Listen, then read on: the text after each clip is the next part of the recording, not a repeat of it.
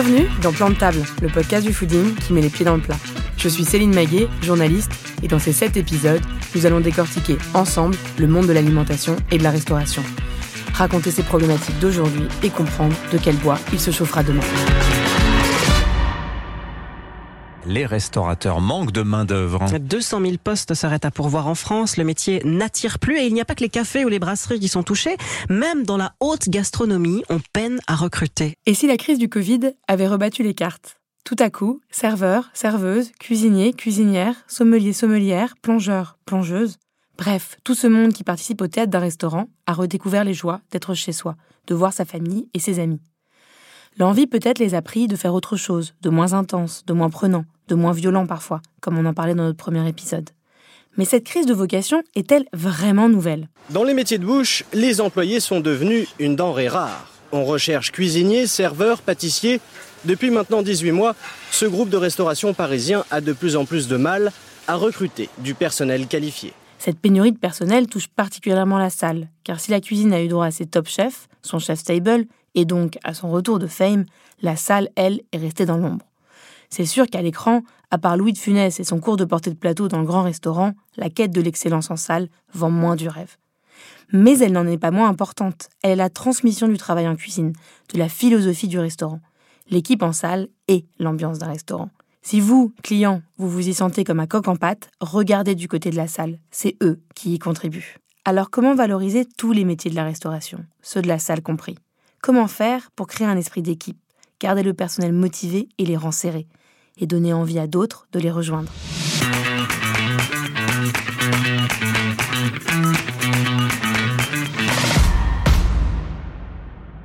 Pour répondre à cette question, je reçois aujourd'hui trois restaurateurs avec chacun leur vision de ce qu'est une équipe. Laura Vidal, cofondatrice du Chardon à Arles, de la Mercerie, de Livingstone et tout récemment de Pétrin Couchette, coffee shop et boulangerie à Marseille. Bonjour Laura. Bonjour. Harry Lester, propriétaire du restaurant Le Sainte-Trope à Clermont-Ferrand, qui partage aujourd'hui son temps entre la cuisine et la salle. Bonjour Harry. Bonjour. Théophile Pouria, co-créateur des restaurants Septime et Clamato, de la cave Septime, de la chambre d'hôte du Nil, de la pâtisserie Tapisserie, dont la deuxième enseigne vient d'ouvrir et nous accueille aujourd'hui. Théo, longtemps en charge de la sommellerie et du service, chapeaute aujourd'hui les équipes de salle de ces six lieux. Bonjour Théo. Bonjour à tous.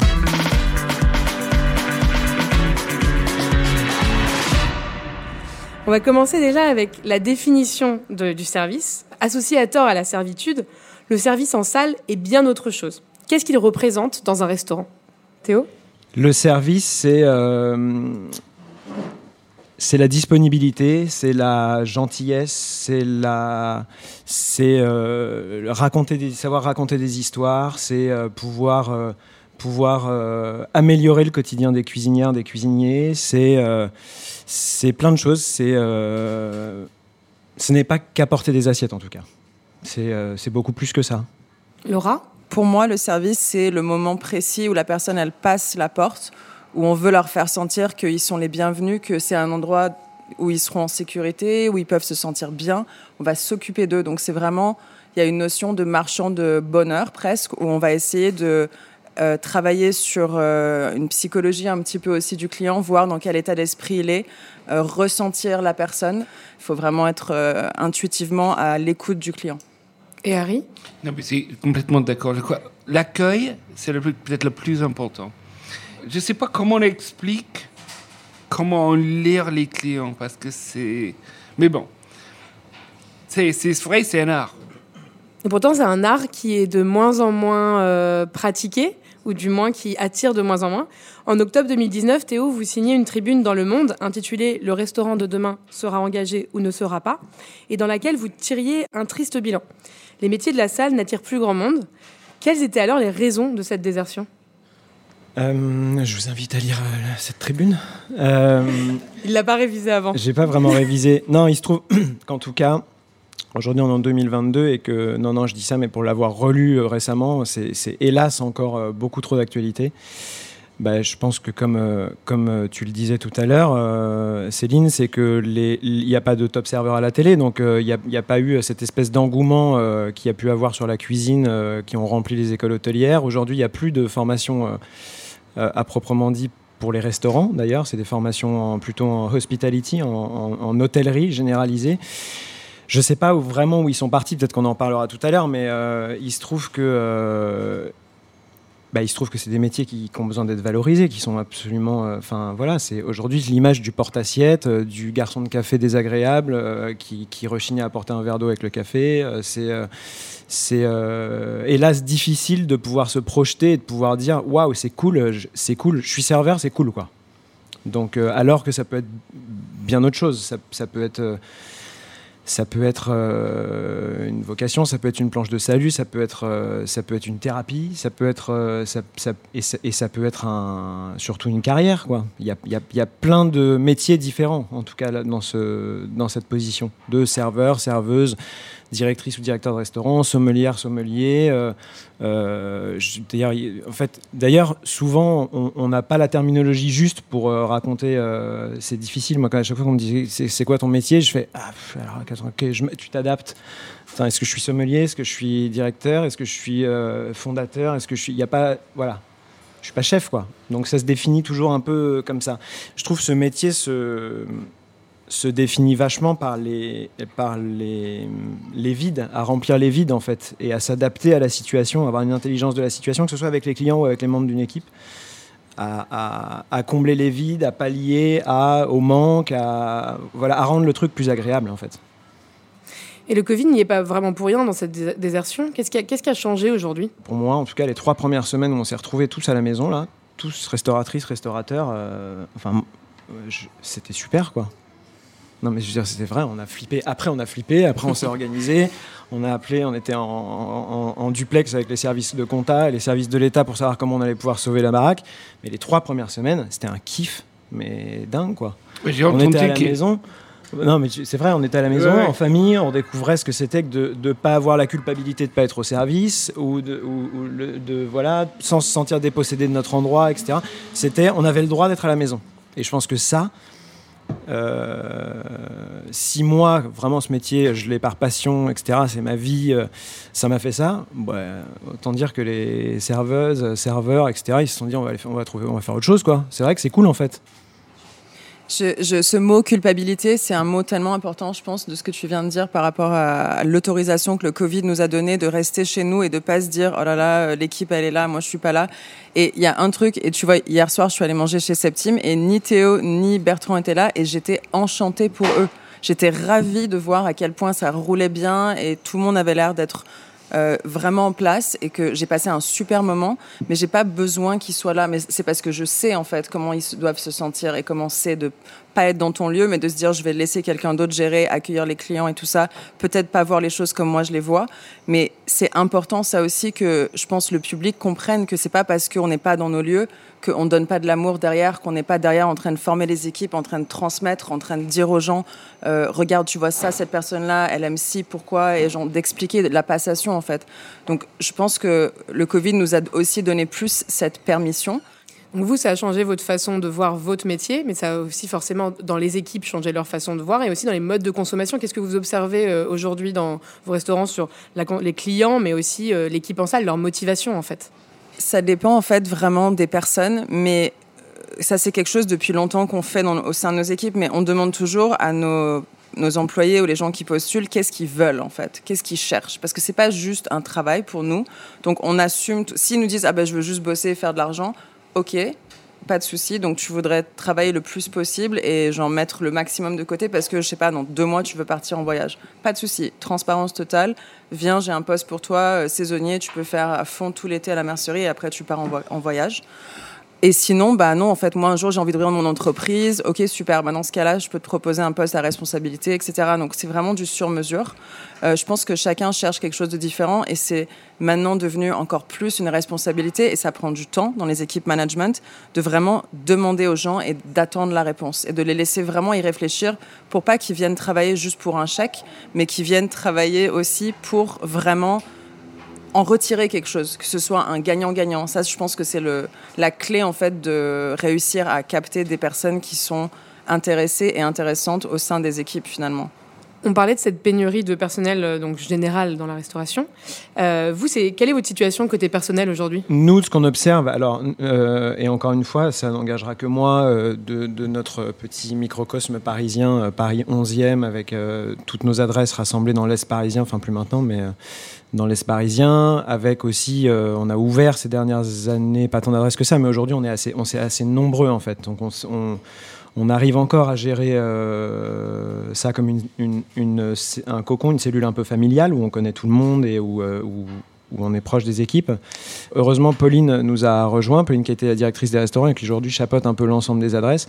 Avec Pauline, Alessia, Bertrand, évidemment, avec toutes les équipes chez nous, c'est devenu, c'est devenu euh, la plus grosse partie de notre métier. La, RH, pas la RH bête et méchante de, euh, de faire des fiches de paye, même si ça, ça prend, ça prend du temps, mais la RH de... euh, on, est, de- depuis toujours, mais aujourd'hui encore plus qu'avant, constamment à la recherche de personnel, constamment, en train de former des équipes. en fait, c'est notre quotidien. C'est que de l'aménagement de planning, de, de l'aménagement de vacances, de on cherche quelqu'un, on cherche des extras, attends, j'ai des entretiens, lui, il en est. Ce n'est que ça.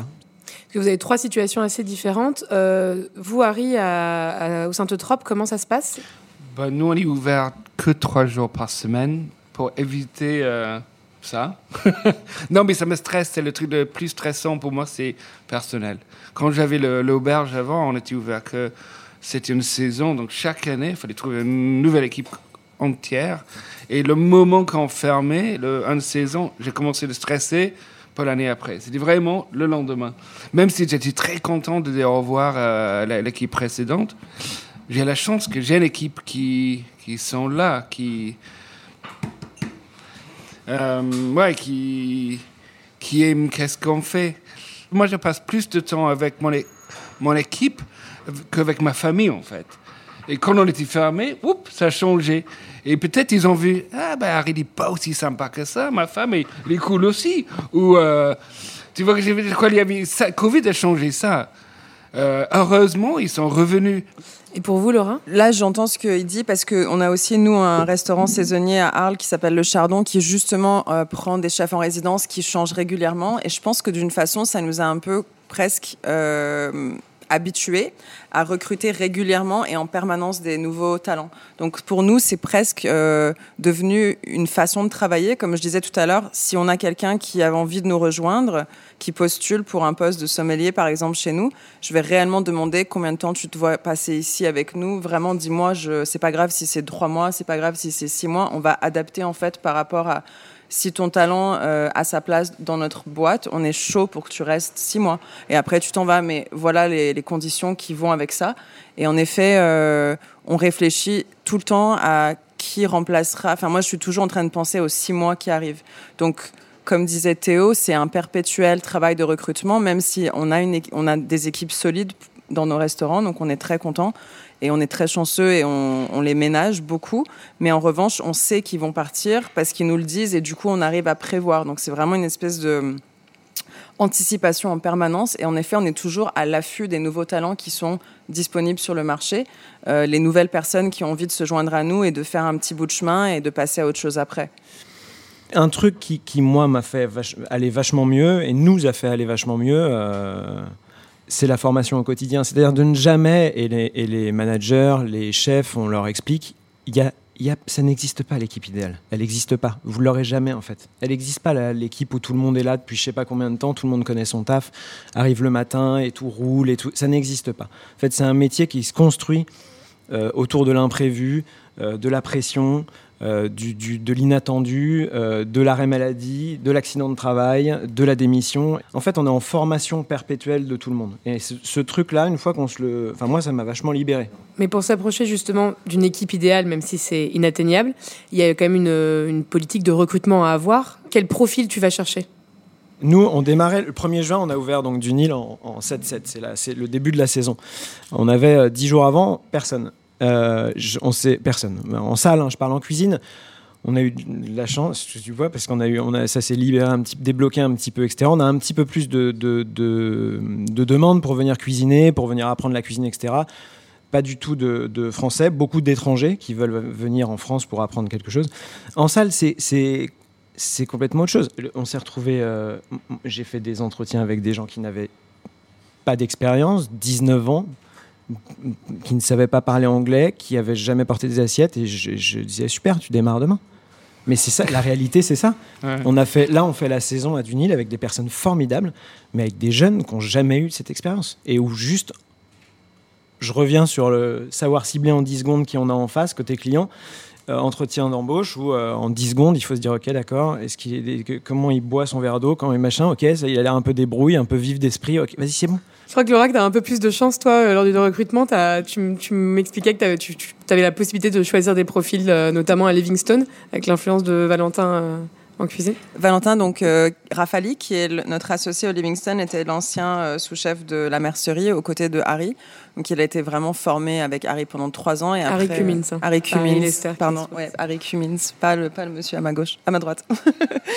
et en fait, euh, il, a, il, a, il a 26 ans. Donc on, on a associé Valentin quand il avait 25 ans avec nous parce que c'est quelqu'un qui est super euh, passionné par tout en fait. Moi, c'est quelqu'un qui m'a beaucoup beaucoup inspiré parce que justement, il a vraiment voulu instaurer euh, une nouvelle façon de travailler dans la dans la restauration. Euh, même lui a appris des choses au début parce qu'il a réalisé les, les, limites, on va dire, de ce métier, euh, les horaires, l'intensité, la pénibilité. Mais en vrai, sa façon de communiquer sur l'énergie au Livingston a permis d'attirer beaucoup de jeunes qui se sont identifiés à son énergie à lui. Et donc, on a eu accès via le Livingston à beaucoup de profils de gens qui avaient, faire, qui avaient envie de faire partie d'une histoire un peu atypique avec euh, un très jeune entrepreneur euh, intense et très euh, exigeant, mais aussi vraiment inspirant et créatif, heureusement. Harry, vous avez moins ce problème parce que vous avez une équipe euh, en, en salle, en cuisine qui est déjà bien établie. Mais là, bientôt, vous allez ouvrir un nouveau lieu. Enfin, le Saint-Eutrope va, va, se- Déménager. va déménager. Et là, le recrutement va avoir lieu à nouveau. Donc, Ouais. ça va être, vous allez avoir les mêmes problèmes que, que vos voisins. Euh, quels sont les profils euh, que vous allez chercher? Je comprends pas les gens qui veulent travailler chez moi, qui n'ont jamais mangé là. Donc c'est la première question que je demande, est-ce que vous êtes venu? Et quand ils disent non, je comprends pas pourquoi ils veulent travailler chez moi. Il n'y a pas de logique. Et pareil, s'ils sont, s'ils sont à table, ils disent ah, bah, ça m'in- ça m'intéresse de travailler chez vous. Déjà, c'est moitié gagné. C'est sûr, c'est le plus important. Dès qu'on aime le, restaurant, on peut transmettre cet amour aux clients. Et c'est ça que je veux. Le restaurant, c'est du théâtre. C'est si les cuisiniers sont souvent des artistes, euh, moi j'ai fait des beaux-arts, mais je connais plein qui ont fait pareil. Non-stop créatif. Je crois devant, c'est il faut être comédien. C'est exactement Bah, ça. Il y a souvent des, souvent des comédiens qui viennent travailler dans la restauration. Nous, on a plein de comédiens dans l'équipe. Il y a un moment assez fort dans les restaurants, c'est euh, le staff meal. Donc c'est le repas qui est pris ensemble avant ou après un service. Ça, ça soude aussi une équipe. Comment ça se passe chez vous? Bah, nous, c'est hyper euh, important dans toutes les adresses. Bertrand insiste autant que je peux insister, même plus, euh, sur la qualité des staff meals, parce que c'est les cuisiniers des équipes, évidemment, qui cuisinent pour l'ensemble de l'équipe. Euh, il se met à y avoir beaucoup de monde, nous, euh, rue de Charonne, pour les staff meals, parce qu'en fait, les pâtisseries et la cave, qui sont situées à 50 mètres des restos, dînent également ou déjeunent euh, dans les restos. Donc, c'est vraiment des repas à 15, 20 personnes, quoi, midi et soir. C'est hyper important parce qu'en fait, c'est ce moment-là, on insiste pour que déjà ce soit d'une ponctualité irréprochable, que ce soit toujours à, à 11h15, euh, de 11h15 à 11h45, une vraie pause où, tout le monde s'assoit tous ensemble. Des fois, ça parle pas, des fois, c'est sur les téléphones, des fois, ça se marre, des fois, il y a un anniversaire, des fois. En tout cas, ce moment est un peu sacralisé et il est, euh, il est hyper important parce qu'il perd euh, euh, fédérateur. ouais. Harry? Euh, nous, on mange euh, entre les deux services, en fait. On mange à 16 heures. On n'a jamais le temps. Toujours là-bas en cuisine. Peut-être parce qu'on fait un menu qui change tous les temps, tout le temps. Donc, on mange normalement les restes. Mais les bons, c'est les restes de qu'est-ce qu'on a servi cette service-là avant, à 16 heures ou 15 heures. 15 heures si on a la chance. Et, mais on peut être assis une heure. Ça dépend. Oh, On, est... Mais vous avez eu raison, il faut que c'est bon. En plus, moi, je trouve que c'est le moment pour l'équipe de voir comme un truc est cuisiné. Après, ils comprennent un plat qu'on va servir plus tard. C'est oui, vous voyez les stuff meal comme un vrai repas, pas quelque chose de nourricier, euh, mais quelque chose qui peut prendre une heure, une heure et demie pour. Bah, une heure et demie, peut-être pas, mais une, une, heure, c'est sûr. Mais aussi, le vin, ça fait partie du truc parce que le, si on, il faut qu'on propose des vins à, notre, à nos clients, il faut que nous on goûte, sinon on n'a aucune idée. Donc là, on vient d'être livré à un nouveau vigneron l'autre jour.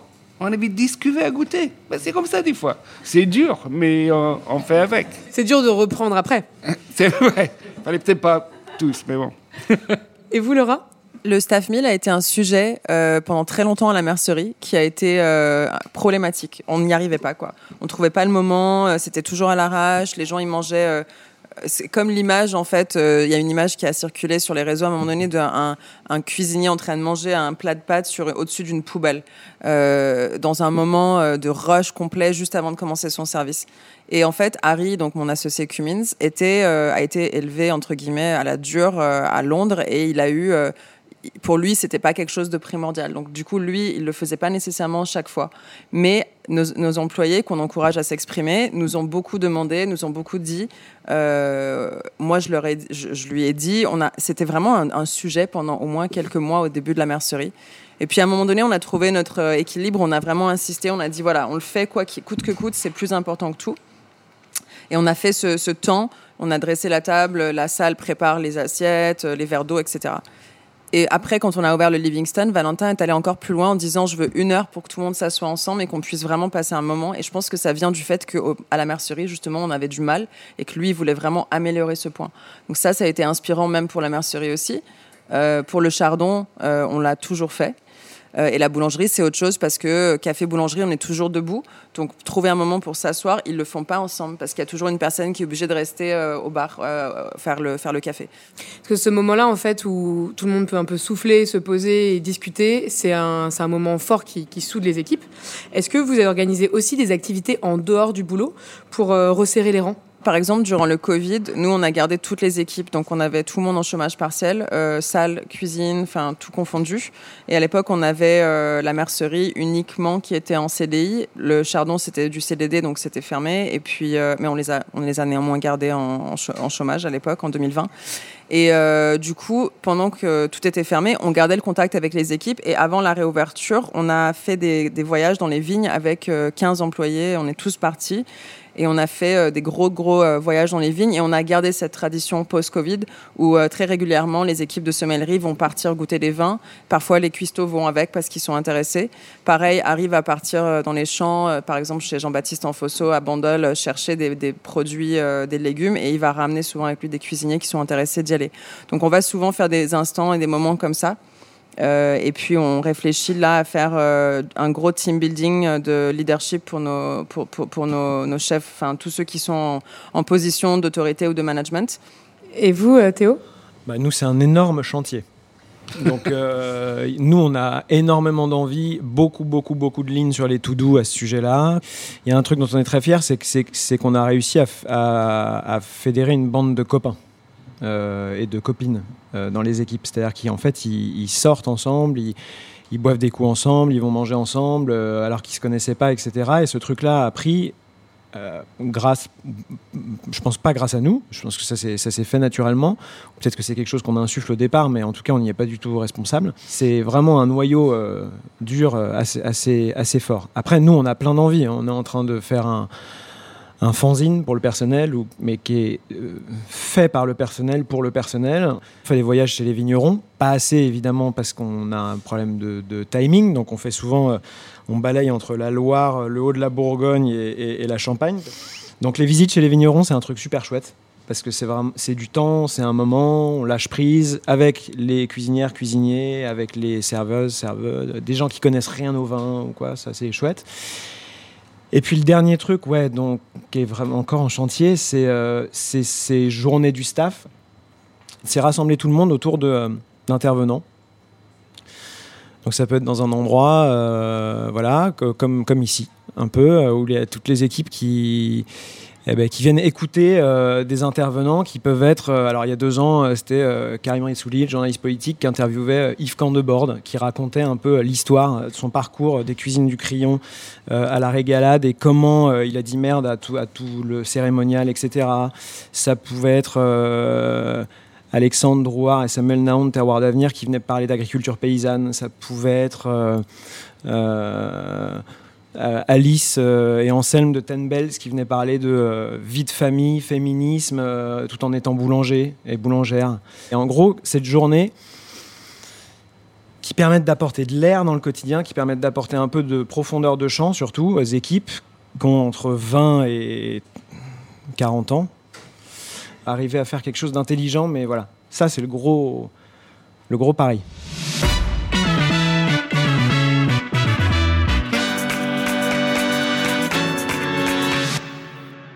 Comment vous, vous arrivez à conserver, ou non d'ailleurs, de la distance avec votre staff?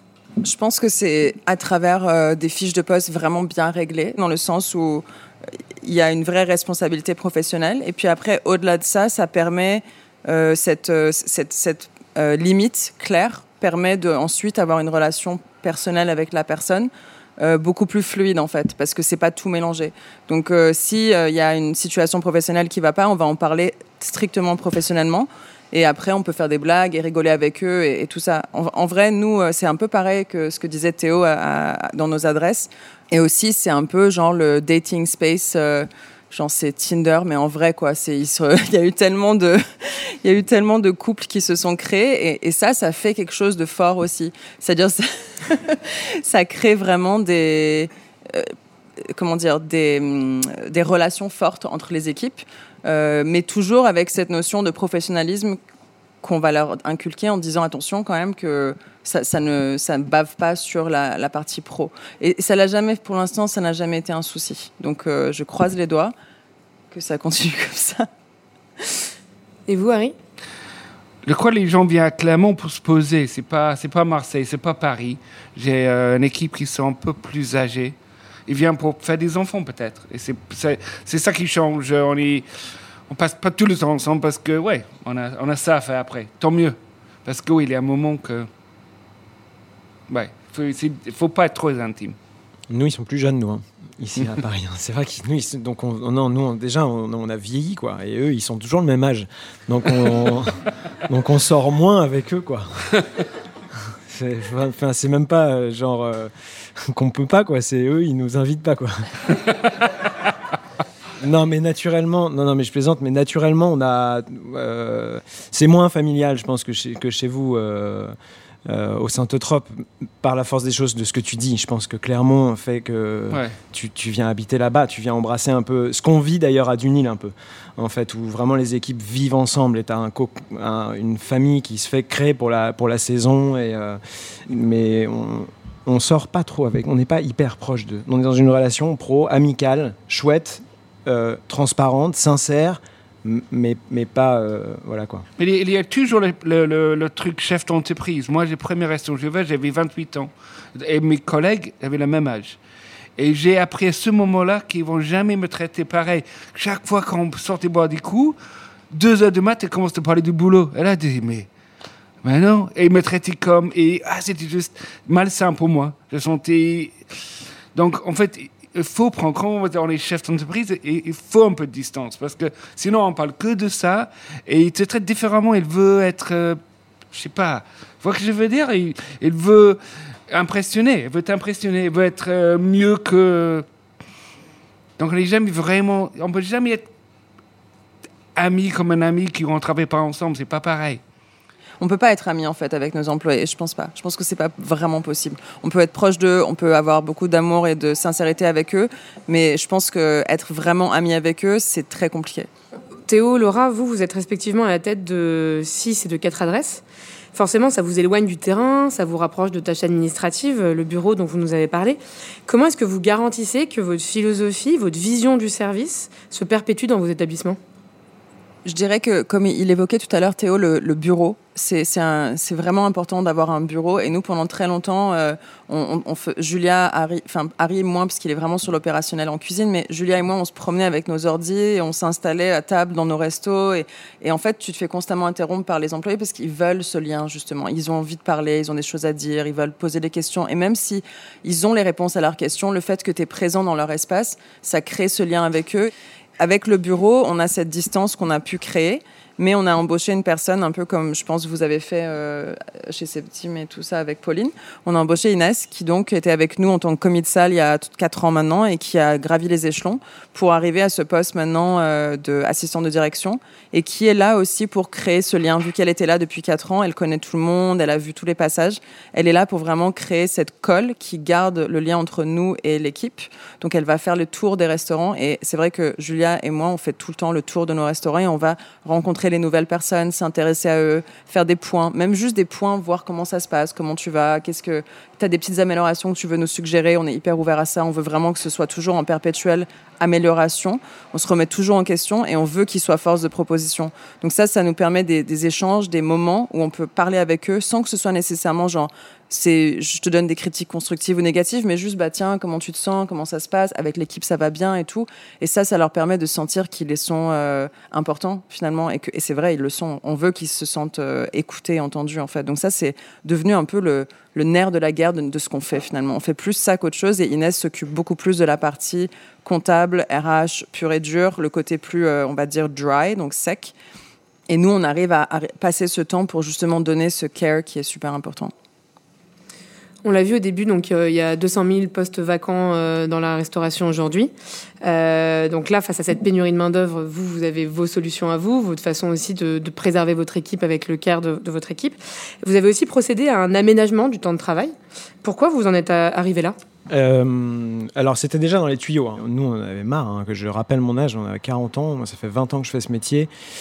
Et, Bertrand aussi, et, on en a eu marre on a des enfants en bas âge, et, euh, enfin qui grandissent.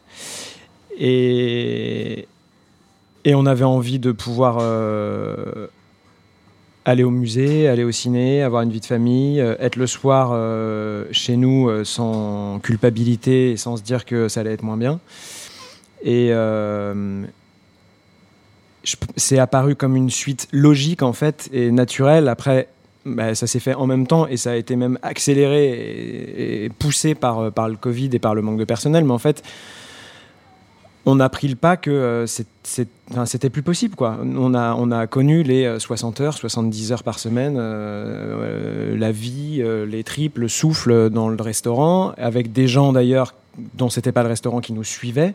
Et en fait, il y a un moment où on se dit que c'est pourquoi quoi. Et qu'est-ce que vous proposez aujourd'hui? Donc vous avez 4 jours semaine. Quelle est la proposition faite ouais, en cuisine et salle bah, L'idée c'était déjà de raccourcir le, le nombre d'heures travailler dans les restaurants. Donc là aujourd'hui, euh, bah, d'un point de vue légal, c'est des contrats de 39 heures avec des heures sup qui peuvent être poussées. Toutes les heures sup sont rémunérées. C'est des volumes horaires sur un temps plein autour de 43 heures par semaine, ou 39 ou 35, mais la majeure partie c'est 43 heures semaine. Euh, et c'est sur euh, du 4 jours de travail.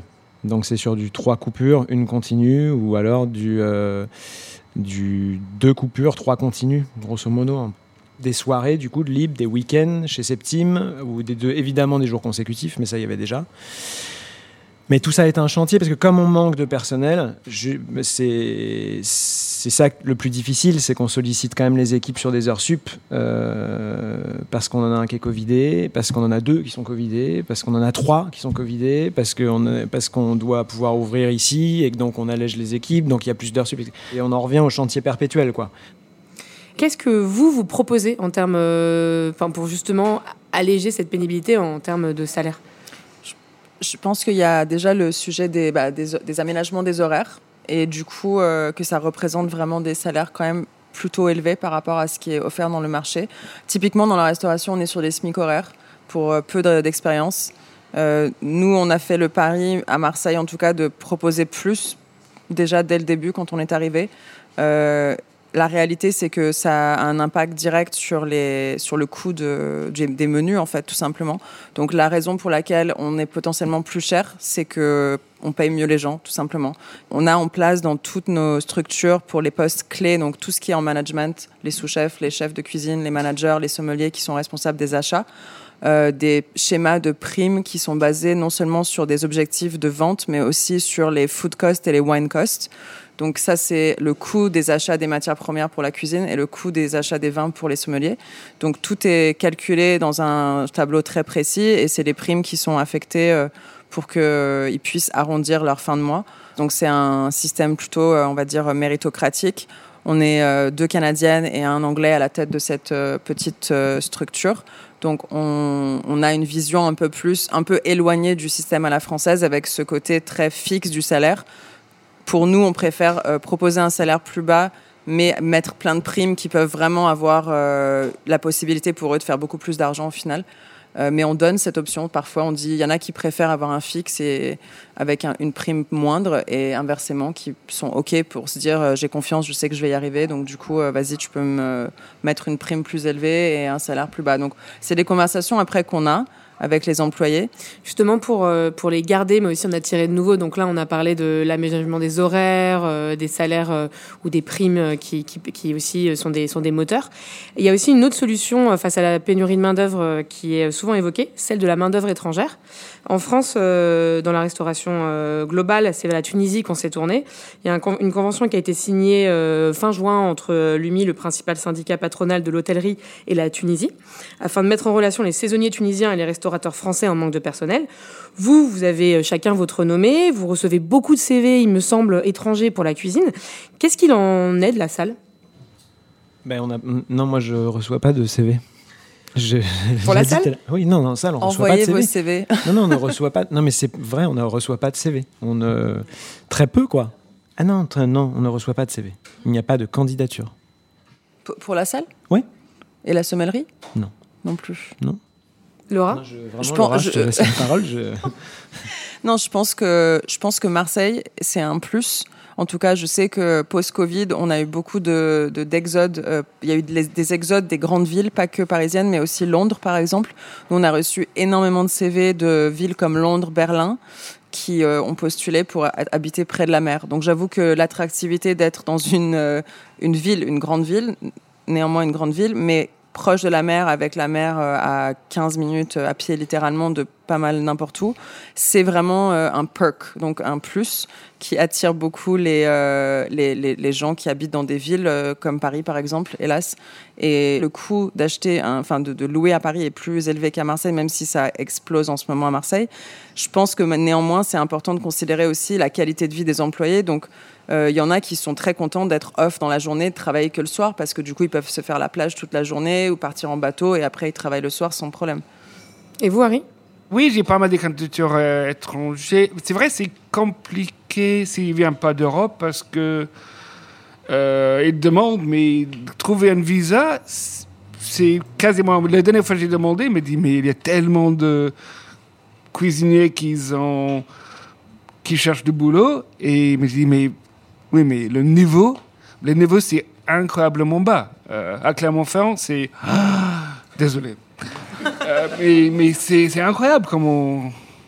Donc c'est difficile de trouver un niveau qu'on attend. Et les gens qui, qui nous contactent... Localement. Donc Localement. Mais le, le, pénurie, c'est aussi parce qu'il y a beaucoup, beaucoup, beaucoup de restaurants. C'est pas que tout le monde dit je ne veux pas travailler dedans, c'est parce que les gens n'arrêtent pas d'ouvrir des restaurants. Il y en a. Non, mais c'est vrai. À commencer par vos deux voisins. Hein? non, mais même, même à, Clermont, il n'y a pas de, pas de cuisinier, mais whoop, ils vont ouvrir. Il y a peut-être cinq par semaine qui ouvrent. C'est fou. Mais cette pénurie de main-d'œuvre, en fait, elle se révèle mondiale. Aux États-Unis, le Big Quit, cette démission à l'appel de salariés en quête d'autonomie, n'épargne aucun secteur, et encore moins le secteur de la restauration. In all the years I've owned restaurants, I have never seen anything like this. I mean, nothing like this. The shortage is everywhere. Part of the house has just been decimated. And the, and the cooks, many who I guess were here on visas and immigrants just seem to have uh, evaporated. Et pas qu'aux États-Unis, le Canada. La réalité, c'est qu'en effet, 22% des effectifs en restauration se sont réorientés pendant la crise sanitaire et 33% moins d'inscriptions dans les écoles de cuisine. Donc, c'est pas terminé. La Belgique. Ça fait 32 ans dans le métier. Donc on n'a jamais connu ça. Ça nous coince dans le sens où il faut refuser quand même pas mal de, de banquets. Ça fait 36 ans que l'établissement est ouvert et ça va faire 6 mois qu'on est obligé de fermer un jour et demi. Euh, simplement en manque de personnel. Mais aussi l'Italie, l'Espagne, le Portugal, l'Angleterre, partout. Pourquoi ce phénomène touche-t-il le monde entier?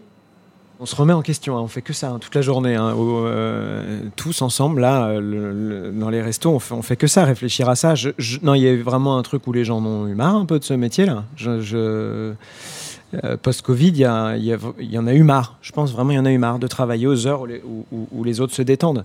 Et il y a eu euh, beaucoup de départs. Nous, en, ce qui concerne Paris, je pense qu'il y a eu beaucoup de départs de, la capitale d'ici. En fait, je ne sais pas pourquoi ils sont partis.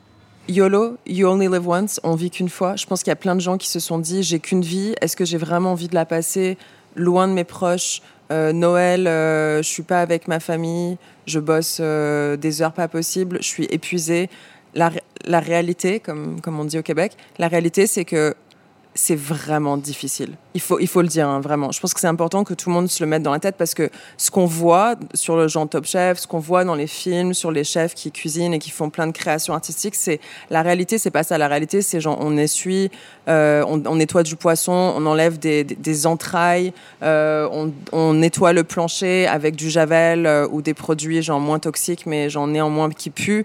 Euh, on, on débouche, on débouche des toilettes. Euh, il y, y, a du caca de chien dehors et il faut le nettoyer. Non mais c'est vrai c'est pas facile en fait, c'est désagréable. Les plongeurs, ils, ont les doigts qui sont tout rabougris, euh, on a mal au dos, il y a des problèmes de santé. Enfin, je veux dire, c'est pas simple, c'est un métier avec une énorme pénibilité.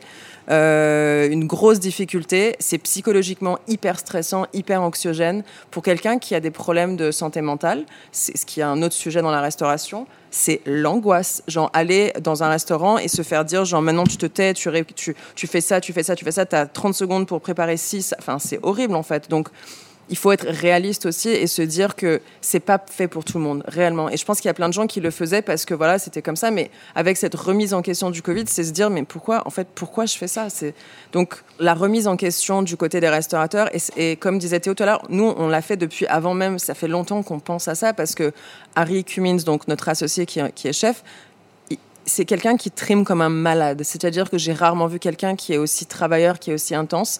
Mais il a eu des moments de, il a des fois de l'anxiété et il nous en parle et ça c'est un truc auquel on est sensible. Donc du coup on réalise qu'il y en a plein qui sont comme ça et c'est vraiment un, métier où il faut avoir une force mentale, une force physique, une force émotionnelle, une force psychologique, pas tomber dans les addictions, pas tomber dans les problèmes de ouais d'alcoolisme. il y a des sujets tellement complexes que bien sûr que plein de gens se sont dit mais non en fait j'ai pas envie. Donc c'est à nous maintenant euh, de, créer un lieu et un milieu de travail qui soit beaucoup plus sain, avec, euh, avec une vraie compréhension des enjeux en fait, euh, qui vont au-delà juste même, je pense, des horaires finalement. Ça, va, ça, c'est loin, ça va loin. Il y a quand même des gens de passion qui ont envie de faire ce métier. Enfin, des gens qui sont inspirés par des cuisiniers comme toi et qui sont inspirés par des cuisiniers comme Bertrand et qui sont inspirés par des gens qui font des cartes des vins aussi belles que toi et qui ont envie d'être dans ce métier malgré tout. Mais il faut, il y a une réalité, je pense qu'il ne faut pas qu'on on fasse semblant. C'est ça le truc. Pour moi, c'est très important la transparence. bah ouais, moi je suis d'accord. Je le dis souvent. Euh. Je suis d'accord. Et d'ailleurs dans le premier podcast, on l'entendait, c'est Manon Fleury qui disait ça, euh, qu'il faut pas oublier que c'est un métier dur, quoi. Mais euh, je pense que le défi, l'enjeu, c'est un peu ça. Ce serait d'arriver à dire, je suis restaurateur, je suis serveuse, je suis serveur ou je suis cuisinière et, et c'est cool. Pas qu'on se dise, ah, la restauration, c'est dur.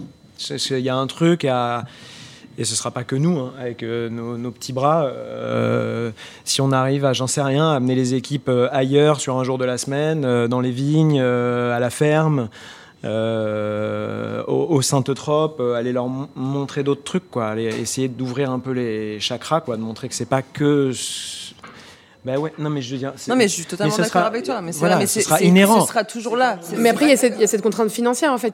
Lors des interviews que j'ai fait avec vous euh, avant, euh, avant cette table ronde, tous les deux, vous m'avez dit en gros, si tu faisais ça, c'est le menu, il, passait à 180 euros au septime. Pareil pour vous en fait. Si vous aviez le réel prix, si vous vous laissiez ce temps-là, Ouais. euh, forcément Ouais, vous ça- inaccessible. Et puis ça n'a pas de sens. Enfin, je sais que nous, on en parle souvent. euh, les, Septime, les prix ont augmenté et tout vis-à-vis de la demande, vis-à-vis du travail qu'on fournit, vis-à-vis du menu maintenant qui est à rallonge, etc., vis-à-vis de ce que c'est devenu. Mais euh, c'est vrai que demain, si on devait faire un restaurant, euh, on enfin, nous, on va, on va déjeuner ou dîner. euh, au Saint-Eutrope, quoi. En fait, on va pas déjeuner ou dîner chez Septime. Hein. C'est très facile, c'est trop facile, juste de dire, OK, on va faire une semaine plus courte et on augmente les salaires. Et qu'est-ce qu'on arrive avec euh, un, monde de restaurants, c'est que pour les riches. Et moi, je me suis mis dans ce truc exactement, c'est pour moi le food is politics. Je suis, dans la restauration pour faire manger pour mes copains, vraiment. Et le moment que j'arrête de faire ça, c'est pour ça les, mon équipe, j'espère, euh, s'ils ils écoutent, ils ils sont prêts à accepter un salaire bas parce qu'on fait ça pour nous. Parce que sinon, on fait ça que pour les gens qui ont beaucoup d'argent. Et j'ai rien à foutre. Désolé. C'est pas, je fais pas ça. En fait, c'est le, c'est mes pires clients, les gens qui me demandent, vous n'avez pas un coussin ou quelqu'un me demande, une plaide. C'est quoi ça? Ben non. C'est juillet. c'est juste non. Et je veux pas travailler dans le luxe. J'ai tendance à être vraiment d'accord avec toi et c'est quelque chose que nous on a constaté, c'est que en fait le futur de la restauration, c'est qu'il y aura il y aura pas d'entre deux, je pense. Ce sera soit et, et encore, je dis pas luxe, Michelin, euh, trois étoiles, etc. Je dis juste il y a un prix à mettre qui sera beaucoup plus élevé qu'il est actuellement parce que les enjeux sont beaucoup plus compliqués qu'ils l'étaient avant. Et il y aura aussi une possibilité de, de faire, et je pense que c'est là où on peut faire ça aussi, du monoproduit ou des choses très simples qui sont faites, euh, qui sont faites euh, simplement par des gens qui care, mais pas, euh, tout, pas toute l'éventail de ce qu'on fait actuellement. Je pense qu'il y aura une espèce de... Il y a, un milieu bistrot, il y a quelque chose qui va devoir euh, shifter à un moment donné. Et on se trouve en plein dedans et c'est vraiment des eaux compliquées à naviguer. On est dans une phase où vraiment on, a la possibilité et l'opportunité de d'écouter les jeunes et de, voir aussi c'est quoi leur vision du futur de la restauration. Donc moi, c'est vrai que j'interroge beaucoup les équipes. Je, veux qu'ils me disent genre, leur vision tout le temps pour qu'ils me donnent des idées parce que c'est vrai que des fois, je suis aussi un peu dépourvue et je sais pas. Comme tu dis, j'ai pas nécessairement envie de rendre nos restaurants inaccessibles aux gens qui ont un budget un peu plus, enfin classique, quoi, on va dire.